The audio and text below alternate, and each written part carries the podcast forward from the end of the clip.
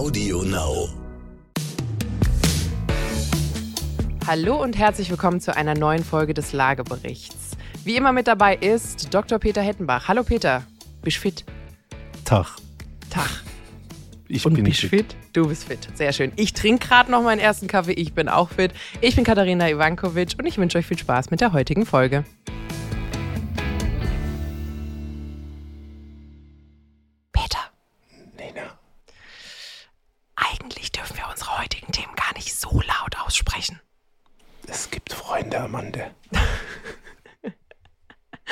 So, bevor ihr jetzt eure äh, Autoradios und eure AirPods und Co. zu laut stellt, gehen wir Oder mal wieder einschlaft. zurück. Oder einschlaft. Gehen wir mal weg vom ASMR und wieder zurück. Wir haben aber heute tatsächlich ein Thema, ja, ich sag mal, da werden wir uns vielleicht ein paar nicht so gute Freunde machen in Positionen, die, ah, ich würde mal sagen, so ungefähr 15 Nullen mehr Geld haben als wir beide zusammen. Nee, wir würden heute einfach gerne mal auch mit Blick in die USA darüber sprechen, wem eigentlich Immobilien gehören. Wer da so die Player sind, wer da neu mitmischt, wer vielleicht ganz alte Player sind und vor allem, was da Entwicklungen sind und welche davon wir vor allem hier nach Deutschland übertragen könnten. Genau, und wie sich das Thema Miete und Eigentum denn eigentlich entwickeln könnte. Genau. So, starten wir mit ein paar Buzzwords. BlackRock. Jetzt gibt es einige, die denken sich, ja, meine Aktien. Und einige, denen läuft es direkt so ein bisschen kalt den Rücken runter. Äh, wir machen erstmal ein bisschen äh, Definitionen zu Beginn. Äh, wir werden über zwei Institutionen sprechen, speziell, und dann einige, die jetzt nicht alle beim Namen genannt werden müssen.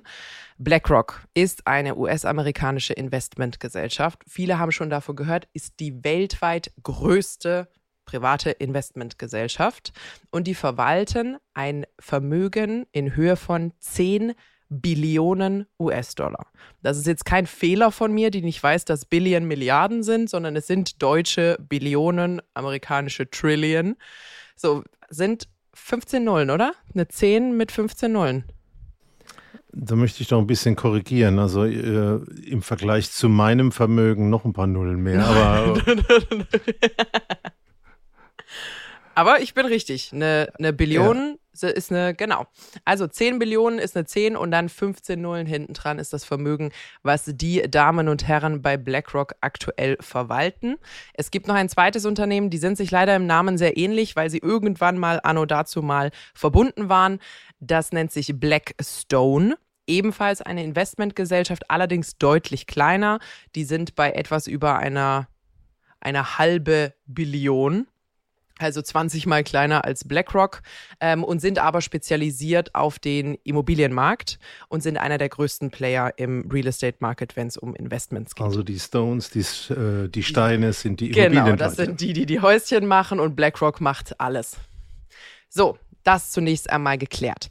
Und warum wir uns für die heutige Folge entschieden haben. Äh, es gab in den letzten, ich sag mal so ein, zwei Jahren, aber vor allem Jahr, im Jahr 2021 und auch jetzt sehr viel Empörung in den USA darüber, dass jetzt große Investmentgesellschaften anfangen, mehr und mehr am Immobilienmarkt mitzumischen. Und in den USA ist die Situation natürlich ähnlich wie hier, beziehungsweise ehrlich gesagt noch ein bisschen angezogener in vielen Gegenden, wo man wirklich ähm, standardmäßig 15 Prozent Preisanstieg im Jahr hat. Also da wundert sich keiner mehr. Und das ist natürlich für so die traditionelle Familie, für den Mittelstand nicht mehr so wirklich tragbar. Und was jetzt ein sehr neues Phänomen ist, ist, dass Investmentgesellschaften, die ja früher interessiert waren an Gewerbeeinheiten, die haben Wolkenkratzer gekauft oder gebaut oder Fabriken oder Industriegebietssachen oder riesige Wohnblöcke, ähm, die haben keine Einfamilienhäuser gekauft. Und das hat sich verändert. Also das ist in den letzten paar Jahren hat sich das verändert. Und was natürlich passiert ist, ist ein Privatinteressent interessiert sich für ein Haus, sagen wir mal, das für 500.000 auf dem Markt ist, hat seine Finanzierung klar gemacht und sagt, super, wir könnten 520 bieten. Ist in den USA normal, dass man so ein bisschen so ein Bidding direkt am Anfang hat. Man ruft den Verkäufer an und sagt, wir bieten 520. Die sagen, super. Und dann kommt der Zurückanruf, es tut mir leid, wir haben ein All-Cash-Angebot bekommen in Höhe von 580. Sie sind leider raus. Und das hat sich so ein bisschen gestapelt und es ähm, wurde dann eben festgestellt, dass vor allem diese All-Cash und dann weit über Marktwertangebote häufig von solchen Investmentgesellschaften kamen, die natürlich sehr, sehr flüssig sind und die sehr viel günstiger an Geld kommen, als das jetzt der normale Verbraucher oder der normale Privatinteressent tut. Genau, und wir haben natürlich auch noch ein bisschen eine andere Situation. Ähm, in Deutschland äh, haben wir, muss ich mal überlegen, es fällt mir das momentan gar nicht richtig ein. Ich glaube, die Hälfte der Gebäude sind private äh, Immobilienhäuser. Ungefähr, ja. Und das ist in Amerika natürlich vom Anteil noch viel höher. Genau, die haben sehr wir, viel mehr Einfamilienhäuser. Weil wir nicht sehen dürfen, es sind zwar diese hochverdichteten Küstenregionen im Westen und im Osten, ähm, wo wir New York und San Francisco und sowas haben, sondern das weite, flache Land, die wirklichen Suburbias mit diesen ganz vielen Einfamilienhäusern, die man durchaus mit unseren Vororten und äh, Vorstädten vergleichen kann. Und jetzt stellen wir uns mal wirklich vor, ähm, irgendwas im Vorfeld von Berlin oder im Umfeld von Hamburg oder in Mannheim oder in Freiburg mhm. ähm, hat auf einmal Interessenten von Investmentgesellschaften, die so ein Objekt vom Markt nehmen. Und vor allem, und das ist das, wo dann, wo dann wirklich der Ärger angefangen hat und wo dann auch die Medien richtig, ähm, richtig drauf losgegangen sind, es ist nicht das Objekt, sondern es sind teilweise ganze Straßenstriche und ganze Viertel Postleitzahlen Blöcke, die quasi aufgekauft wurden äh, von Investmentgesellschaften. So, ähm, jetzt muss man natürlich immer ein bisschen unterscheiden. Äh, zwischen öffentlicher Empörung und tatsächlichem Problem liegen manchmal, äh, manchmal liegen da nur zwei Wochen dazwischen, bis äh, die, die Leute sich wieder beruhigt haben. Aber ich denke, es ist auf jeden Fall wichtig, sich das erstmal genauer anzugucken, bevor wir so ein bisschen tiefer in die Materie reingehen. Ich habe mir das also mal angeguckt und man findet eine wahnsinnige Bandbreite an Zeitungsartikeln.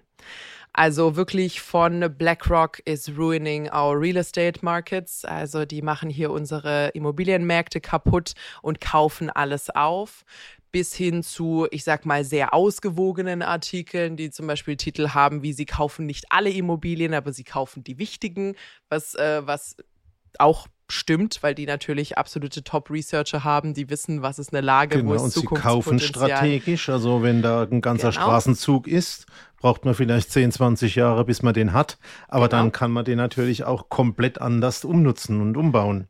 Richtig, richtig. Und ähm, dann gibt es natürlich die, die sagen, hört mal auf, das ist alles nur Angstmache. Die haben einen Bruchteil der Immobilien in, in den USA. Das stimmt. Das stimmt. Die, es ist wirklich nur eine hm, sehr, das sehr kleine. Das würde ich aber ein bisschen anders sehen. Äh, wie viel der Objekte haben die denn im letzten Jahr gekauft von den Privaten? Ja, siehst du, jetzt, jetzt galoppierst du schon wieder. Richtig, du hast, du hast 100% recht. Wenn man sich den bisherigen Zustand der Gesamtmenge der Immobilien anguckt, gehört den Investmentgesellschaften nur sehr wenig. Aber die, der Anteil, mit dem sie Neues dazu kaufen, nimmt extrem zu. Das heißt, im Jahr 2021 haben sie ungefähr jedes siebte Objekt gekauft, was irgendwie auf dem Markt als Transaktion gelaufen ist. Finde ich unvorstellbar viel. Das ist brutal viel. Ähm, und ich glaube, das ist, das ist auch das, wo, wo die Leute jetzt natürlich sämtliche Alarmglocken haben, zu Recht, weil wenn das mit dem Trend fortgeht, ähm, dann ändert sich das natürlich sehr, sehr schnell, wie die Marktgewichte liegen. Ich finde einen Teil noch sehr, sehr interessant, den du angesprochen hast, die kaufen strategisch. Und zwar zum einen natürlich, was die Analyse der Gegenden angeht, aber natürlich auch, was die ich nenne es jetzt mal Invasion von Gegenden angeht. Wenn ich jetzt Geld optimiert einen Straßenstrich kaufen wollen würde. Also Straßenstrich ist jetzt nicht Entschuldigung, ein, eine Straße, eine Straße kaufen wollen würde und sämtliche Objekte, die links und rechts davon sind, ähm, dann würde ich mich ja nicht hinstellen und sagen, ich fange an mit Haus 1 und kaufe Haus 2, 3, 4 und 5, sondern man kauft Haus 1, Haus 3, Haus 5 gegenüber das Haus 7, Haus 9, verteilt das so richtig schön, sorgt dafür, dass das nicht mehr so toll ist für die Nachbarn, dort zu leben, die dort ihr Eigentum haben und kauft das denen dann günstiger ab. Und das ist tatsächlich etwas, wo institutionelle Investoren natürlich einen ganz, ganz anderen Hebel haben. Die machen nämlich genau das. Die kaufen quasi lückenhaft, machen das dann zu ähm, Mietimmobilien und sorgen dann dafür, dass da Airbnbs reinkommen, dass da wechselnde Gäste, Lärm, 15 äh, Autos, die die Straße voll parken. So richtig schön das ja. Zeug, was quasi, ich, was quasi ich glaub, Nachbarn das ist, ärgert. Das geht mir jetzt fast ein bisschen zu weit. Ich glaube, das muss man nicht mal so tun. Mhm. Ähm, wenn du in so einer kompletten Straße äh, wirklich langsam siehst, ähm, von Eigentümern wechselt das Klientel zu, zu Mietern, Mhm. Dann hast du solche Effekte vollautomatisch. Genau. Und äh, irgendwann hast du so eine Überalterung da drin. Da leben halt nur noch statistisch, weißt du ja, die Männer sind zuerst gestorben. Ja. Ähm, ich erzähle ja meiner Frau auch immer, wenn einer von uns stirbt, ziehe ich nach Mallorca. Und trotzdem ist sie noch bei dir. Und Eine sie, Heilige. Und, und, sie wird natürlich mit ihrem Freund nach Mallorca ziehen, weil äh, ich statistisch äh, zuerst äh, den Löffel abgebe. Aber kurze Rede, langer Sinn. Du hast dann wahrscheinlich relativ arme Mütterchen, die keine Lust mehr haben, die auch kein Geld mehr haben für die ganzen äh, Sanierungsinvestitionen, alles, was auch jetzt an Energetik kommt. Ich glaube, da muss man gar nicht so bös dran gehen. Nee, nee, äh, und sagen, da habe ich mich falsch ausgedrückt. Also es ist nicht so, dass sie die Leute aktiv rausekeln. Das kommt komplett automatisiert. Genau, in dem Moment, wo du andere Leute drin hast, wo du Mieter drin hast, ändert sich das Verhalten, ändert sich äh, auch so die Dynamik der Neighborhood, was ja in den USA häufig ein großes Ding ist. Ähm, und dann fühlt man sich da einfach nicht mehr so Aber wohl. du sagst mir jetzt, also die haben einfach Asche, mit der Asche kaufen die komplette Straßenzüge. Äh, der kleine Mann versucht vielleicht alle Wohnungen in einem Haus zu bekommen. Sie versuchen alle Häuser in einer Straße oder in einem ja. Viertel zu bekommen. Und dann machen die einfach Miete und Schluss. Das ist die Idee? Bisher ist das häufig die Idee. Es gab ja, wir haben ja schon mal gesprochen über so Fix and Flip und Co. Aber Na, ich kenne noch ein bisschen das andere Modell, nämlich dass man dann umschaltet. Ich glaube, da muss man auch ein bisschen Generationen und auch ein bisschen Kulturunterschiede äh, sehen. Aber ähm, ich kenne beispielsweise auch die Idee, zu sagen, weißt du was, ähm, da wo du jetzt drin wohnst, äh, das könntest du auch kaufen. Mhm. Und wenn du kein Geld hast, helfen wir dir beispielsweise ein oder zwei Prozent der Kaufsumme pro Jahr mit der Miete zurückzulegen. Dann hast du nach zehn Jahren 10 oder 20 Prozent Eigenkapital und dann helfen wir dir eine Finanzierung zu bekommen und äh, du wirst später Eigentum haben. Also da kommen alternative Finanzierungsformen. Und ja. ich glaube, da ist noch viel mehr im Hintergrund, wie jetzt einfach nur, ja, die nehmen die Objekte, die haben geringere Kapitalkosten, dann machen die da irgendwie ihr Ding, äh, the winner takes it all und äh, Schluss. Am Ende steht Miete. Ich glaube, da ist der Gedanke noch nicht zu Ende. Da werden alternative Finanzierungsformen entstehen. Und gerade wenn wir jetzt sagen, boah, ist alles so teuer geworden, ah, Wahnsinn, wer kann denn das noch? Ähm, ist das ein Baustein dazu? Ja, ja, jetzt äh, hast du natürlich sehr, sehr viel in sehr kurzer Zeit genannt. Also Punkt Nummer eins, das ist quasi deren, ich sag mal, zunächst Immobilienanlagestrategie. Also so kommen die an die Backsteine. So, machen wir erstmal einen kurzen Punkt dahinter. Ob sie die alle als Rental Properties, als Mietobjekte äh, behalten, machen wir kurz ein, ähm, ein Fragezeichen dahinter. Aber du hast jetzt vollkommen richtig angeschnitten. Für solche riesen Investmentgesellschaften ist ja der alleinige Transaktionsmarkt mit Immobilien und auch der Mietmarkt viel zu klein. Das macht denen ja keinen Spaß. Genauso wenig wie ähm, vor einer ganzen Weile der, äh, der bloße Handel mit Unternehmensanteilen irgendwann aufgehört hat, Spaß zu machen. Und dann hat man angefangen zu shorten und zu longen und zu wetten und dies und jenes. Das heißt, es ist die normale Dynamik von solchen Finanz- und Investmentmärkten, dass sich dann quasi drumrum Geschäft bildet.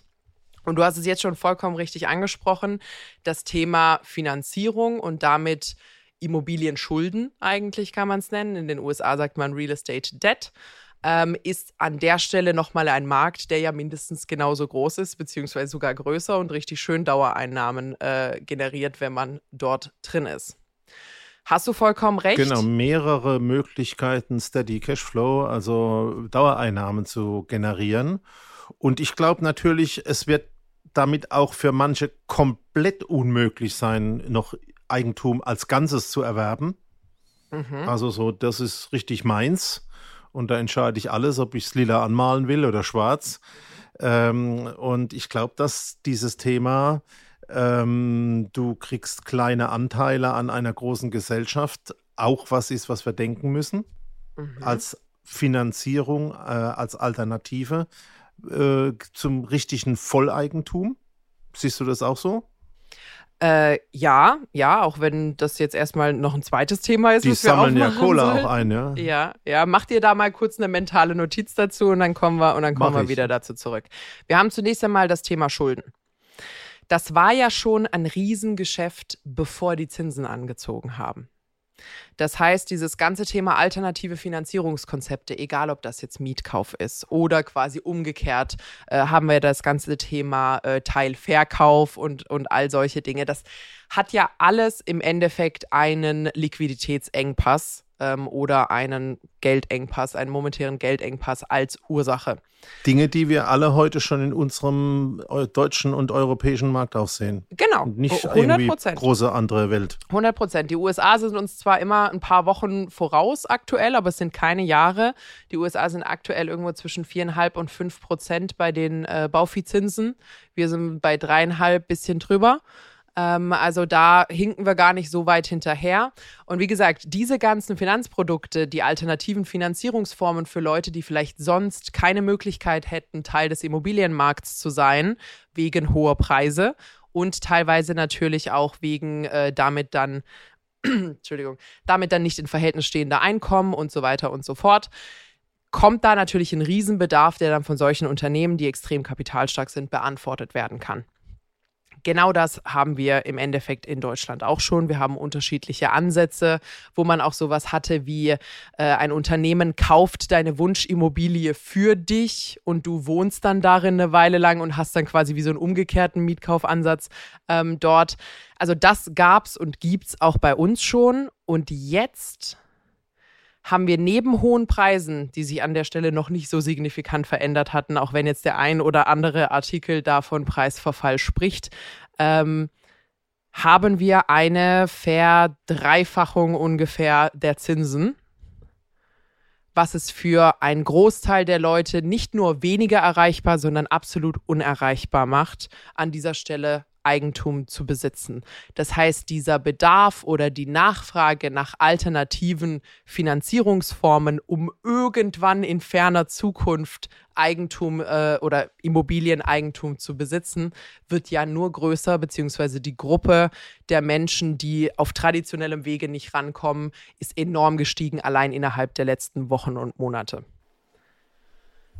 Sind, glaube ich, nicht nur unterschiedliche alternative Finanzierungsformen. Ich denke, es, äh, wir, wir, werden auch unterschiedliche Eigentumsformen sehen. Also ich sag mal, aus den alten Zeiten gab es die Werkswohnungen. Es gibt äh, in Amerika solche Modelle. Kennst du das Pet Split? Nee, was ähm, wo im Prinzip Leute, die in einer Firma arbeiten, zusammen eine Immobilie kaufen, private eigene äh, Zimmer haben, aber gemeinschaftliche Gemeinschaftsbereiche. Eine WG. Ähm, da gibt es sowas ähnliches eine wie Kauf, Kauf, WG. Kauf WEG. ja. ähm, es gibt dieses auch wieder momentan aufflammende Timesharing-Zeug.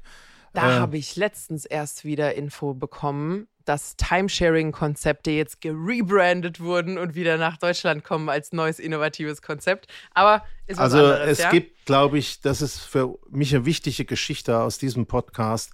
Alternative Finanzierungen, alternative Eigentumsformen, wo wir uns momentan noch gar nicht so vorstellen können, aber ein bisschen drauf schauen müssen, weil da einfach die Entwicklungen stattfinden. Mhm.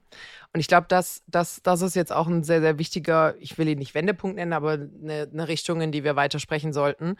Ich glaube, es ist nur realistisch und wir sind ja Pragmatiker grundsätzlich beide. wenn man sich von diesem romantischen Bild von, also was unsere Eltern ja noch hatten, meine Eltern, du in dem Fall selbst, ähm, von man heiratet, man kauft ein Haus, man zieht dort seine Familie groß, das schöne, spießige Einfamilienhaus mit Gärtchen, besonders spießigem Gärtchen in Peters Fall. ähm, ich weiß nicht, ob dir das aufgefallen ist mit dem ja. Räuspern. Ich glaube, du entwickelst so eine gewisse Allergie gegen mich. Ja, vielleicht ist es auch irgendjemand, der, der quasi diese ganzen frechen Sprüche äh, drin behalten will, aber ich lasse mich davon nicht aufhalten. Ähm, nee, dass, dass das Ding ist für eine sehr, sehr große Gruppe Menschen in unserer Gesellschaft vorbei. Over out. Ja, und das Spiel wird für die großen Jungs und die großen Mädels gemacht. Äh, das hatten wir ja mehrfach. Ja, aber vor allem, und das ist das, was, was, wo ich mir wünschen würde, dass wir da auch vom, vom Mindset, sowohl in der Branche als auch in den Medien, das jetzt endlich mal hinbekommen, das kommt nicht wieder es ist einfach, es ist ein, ein Wechsel, der oder ein Wandel, der nicht zurückzuholen ist. Die Immobilienbranche ja hat sich verändert. Podcast über Architektur, glaube ich, schön rausgebracht dass wenn du so in die mittelalterliche Stadt guckst äh, und eigentlich gleiche Häuser, die doch alle ein bisschen unterschiedlich aussehen, mhm.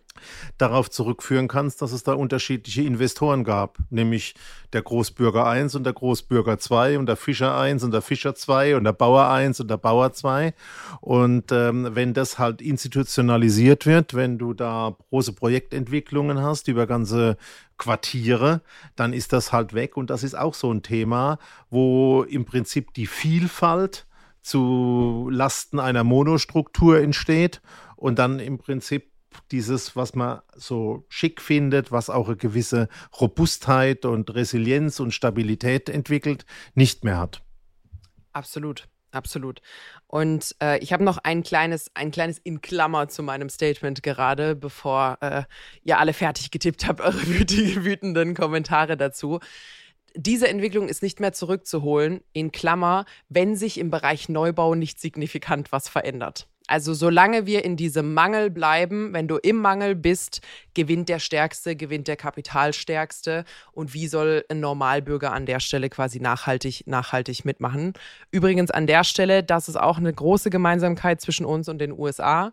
Der Neubau lässt rapide nach. Jetzt sowieso, jetzt wo die Zinsen angestiegen sind und Co alles sehr stark quietschend und knarzend zum Stehen gekommen. Sehr, sehr bitter ähm, für, für sämtliche also Unternehmen, also die dort Neubau, involviert sind. Wir reden vom gesamten Markt, Angebot und Nachfrage. Ja. Also die Anbieter haben das Problem, äh, man weiß nicht, wird man fertig, äh, was kostet es, gibt es Handwerker, Fördermittel, alles nein. Da sind ganz viele Projekte zurückgezogen worden. Mhm.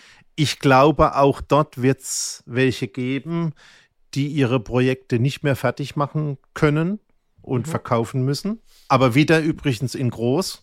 Ja. Also bei institutionellen. Da wird das gesamte Projekt an einen Partner, an einen Kollegen, einen Mitbewerber gebracht.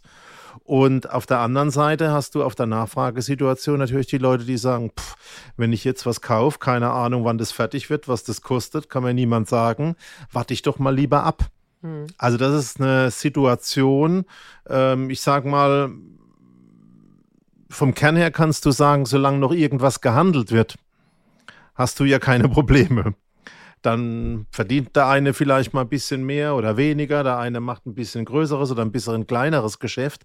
Aber wenn es so wie jetzt aktuell im Neubaumarkt dazu äh, führt, dass eigentlich der Handel aussetzt mhm.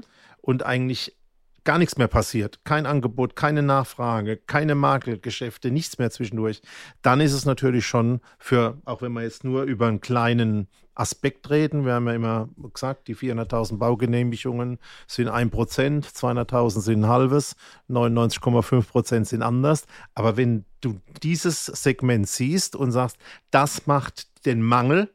beziehungsweise die starke Nachfrage auf Miete, ist das natürlich ein ganz, ganz entscheidender Aspekt ist natürlich an der Stelle auch eher ein Kreuzfahrtschiff als ein Speedboat. Wenn das Ding mal steht, wenn alle Lieferketten auf on hold sind, wenn alle Lieferanten von Holz, Stahl und Co sich andere Kunden gesucht haben und du dann in Deutschland wieder denkst, oh ja, jetzt können wir wieder loslegen, die Gelder sind wieder sicher, dann ist das nicht über Nacht einfach wieder da. Also das ist schon ein ziemlich, äh, ein ziemlich lang anhaltendes Thema und dann reden wir auch nicht mehr über ein Prozent, sondern wie viele Jahre mal ein Prozent, äh, inklusive natürlich allem, was äh, gegebenenfalls dann auch noch mit, ähm, wie nennt man das auf Deutsch, ähm, Repurposing, wenn man aus einer, aus einer Art von Immobilie was anderes macht, Umwandlung.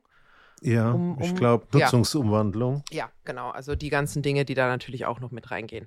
So, du hast aber was angesprochen, was ich, äh, was ich sehr interessant finde. Also wir haben grundsätzlich geklärt, der einzige Weg raus aus dieser nicht so glücklichen Situation, vor allem für den Normalbürger, weil was passiert natürlich, wenn du lauter Investoren hast, die dann deine Vermieter werden, äh, dann ist das in der Regel ein etwas weniger freundlicher und äh, umgänglicher Vermieter, als wenn das jetzt irgendwie die nette Omi von äh, oben drüber ist, die dir ihre Einliegerwohnung vermietet, ähm, musst du natürlich auch mit entsprechenden äh, höheren Mieten und Co. umgehen. Das heißt, solange nicht mehr Angebot im Markt ist, wird diese Nachfrage weiter steigen und in der Nachfrage frisst der Große den Kleinen. So, ähm, was du jetzt gerade noch angesprochen hast, auch diese großen Investoren, die sind ja nicht alleine. Die holen ja ihr Geld nicht einfach aus der heißen Luft, sondern die haben ja Anleger.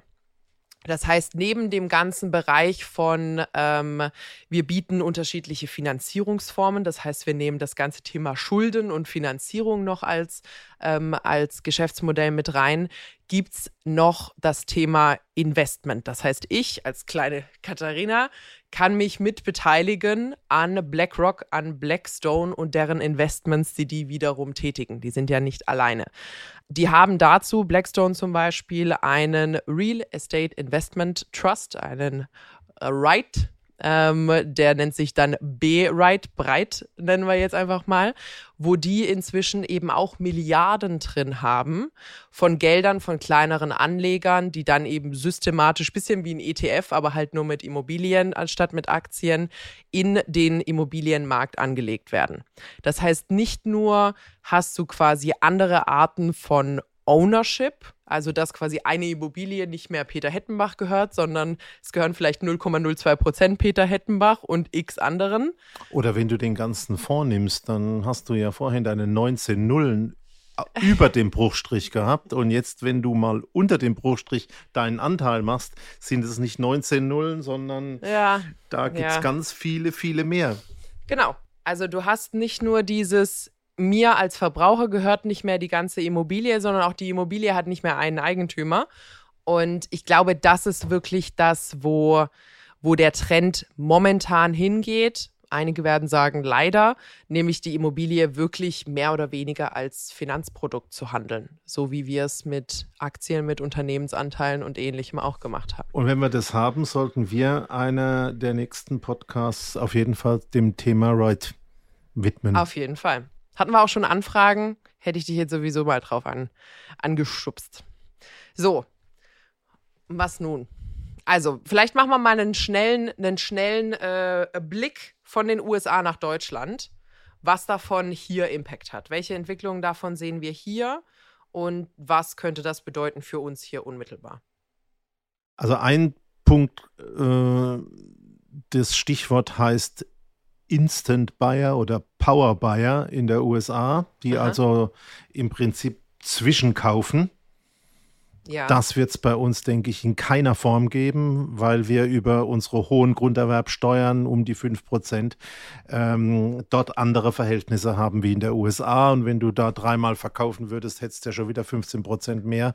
Also ich glaube, das ist so nicht machbar, mhm. obwohl im Prinzip äh, dieser Spruch, du hast viel Amerikanismen heute reingebracht. Ja, sorry. Ähm, kauf jetzt schon mal und verkaufen kannst du später ah. deine Immobilie, würde ja auch manchen Spaß machen. Mhm. Ich glaube, das Ding kommt überhaupt nicht.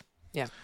Aber die anderen Aspekte, dass wir alternative Finanzierungs- und alternative Eigentumsformen kriegen werden, mhm ist was, wo wir auf jeden Fall den Blick drauf schauen müssen.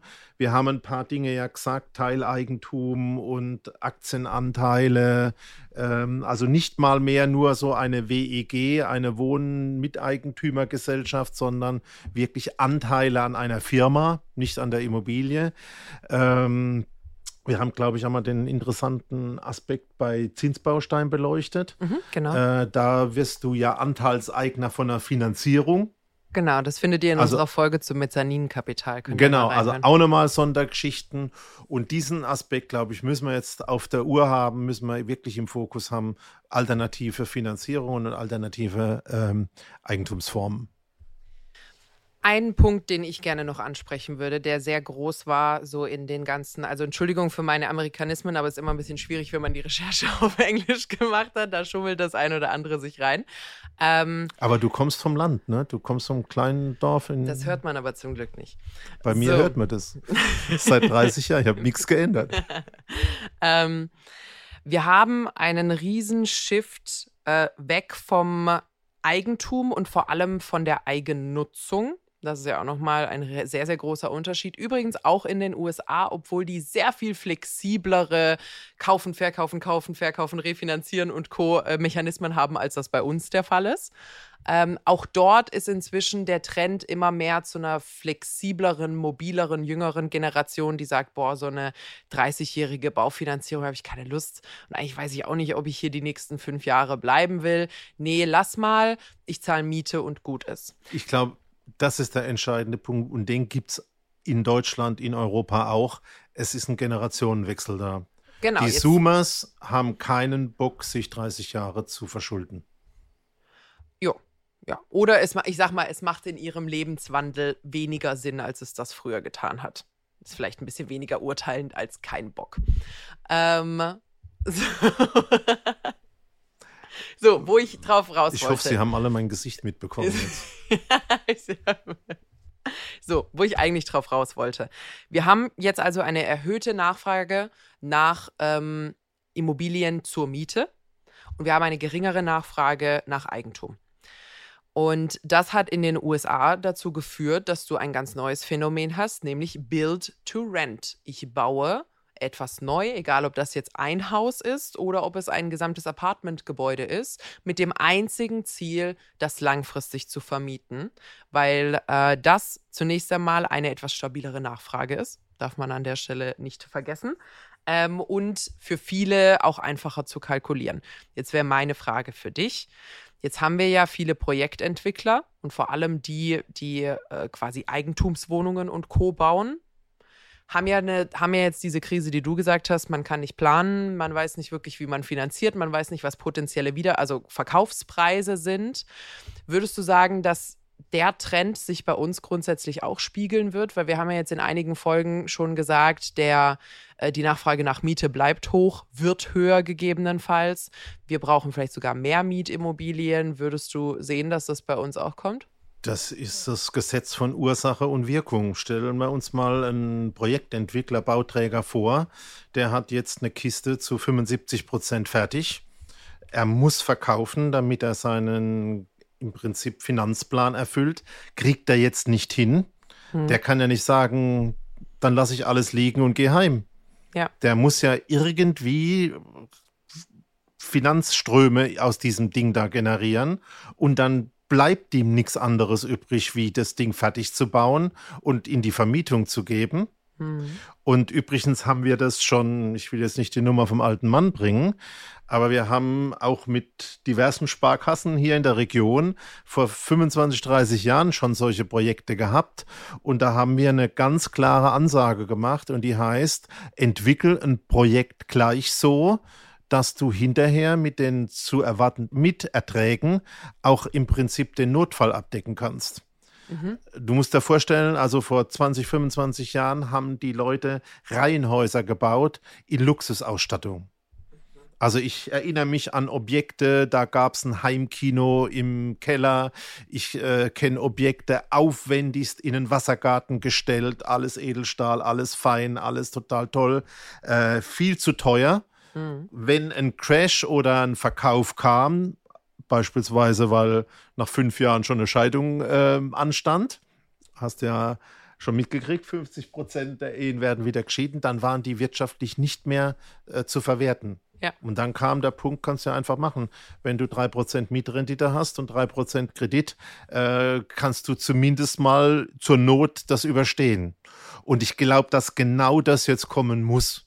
Also die werden nicht ihre Neubauprojekte, die neuen, äh, die sie noch nicht angefangen haben, die werden sie momentan in der Schublade lassen. Mhm. Die anderen werden sie fertig bauen müssen mit der Bank. Alle werden Zähne knirschen, der eine oder andere wird auch verkaufen müssen. Aber am Ende kommt dein Thema bei to Rent. Build.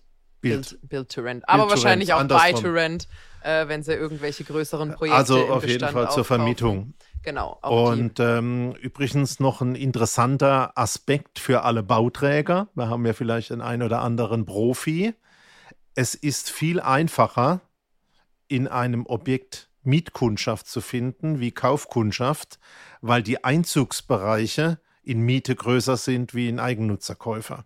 Wir haben das mal toll ermittelt mhm. ähm, und haben äh, festgestellt, war in München, ähm, dass die Eigennutzerkäufer ja. aus der 10 Minuten Fahrzeitzone kommen. Mhm. Also das ist aus dem unmittelbaren Nahbereich. Also du kannst praktisch, wenn du ein Neubauprojekt machst, mit dem Fahrrad in die Nachbarschaft gehen, die Autos anschauen, da weißt du schon, wie die zusätzlichen, die künftigen Käufer aussehen. Und wenn du dir den Mietmarkt anschaust, ist das Einzugsgebiet mindestens viermal größer. Also du hast 30, 40 Minuten. Und das ist ja von der Fläche wächst das ja quadratisch, hast du viel mehr Möglichkeit, das zu füllen. Und das ist auch die Chance, dass da mehr Geschwindigkeit in den Markt kommt. Also das Thema Miete wird wieder eine Renaissance noch stärker eigentlich kriegen, wie das, was wir ähm, schon mal gesehen haben. Also, liebe Eigentumsquote in Deutschland, wachsen wirst du nicht mehr. Nee, also zumindest, zumindest sieht es nicht so aus. Aber das äh, würde ich sagen, war doch ein ganz solider Wrap-up jetzt. Ähm, ich glaube, wir haben ein bisschen was gelernt. Grundsätzlich muss man sagen, wir haben es ja auch schon ein paar Mal gepredigt, die Institutionellen werden immer größere Rollen einnehmen ist einfach so, jetzt wo die Zinsen angestiegen sind, noch mehr, weil die als großer mit einer langen, guten Historie bei der Bank mit viel Eigentum, was sie schon besitzen, einfach auch einfacher an das Geld kommen. Das bedeutet leider an der Stelle für alle, die quasi von null Immobilien auf eine Immobilie kommen wollen, für euch wird es nicht einfacher. Für den, der von der hundertsten auf die hundertzehnte kommen will, ist das leider ein günstigerer Markt jetzt gerade, weil einiges an Konkurrenz, äh, an Konkurrenz ausgestiegen ist. Aber besonders interessant finde ich, ich habe es ja vorhin schon gesagt, diese, die Probleme, die wir haben, die strukturellen im Wohnimmobilienmarkt, sind nur durch mehr Neubau zu lösen. Und mehr Neubau haben wir aktuell nicht. Äh, Im Gegenteil.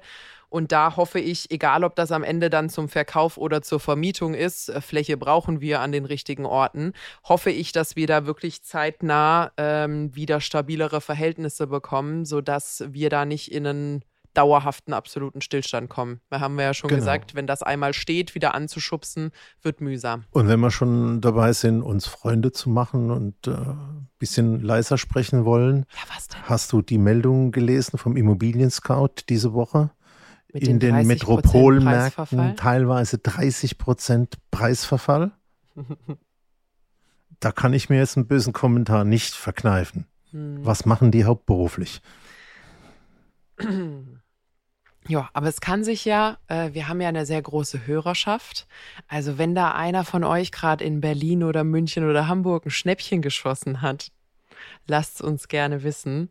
Fällt uns sehr schwer, das tatsächlich äh, so einfach wegzustecken. Unsere Zahlen Info. sagen das nicht. Und ich glaube, vielleicht das noch als abschließende Botschaft.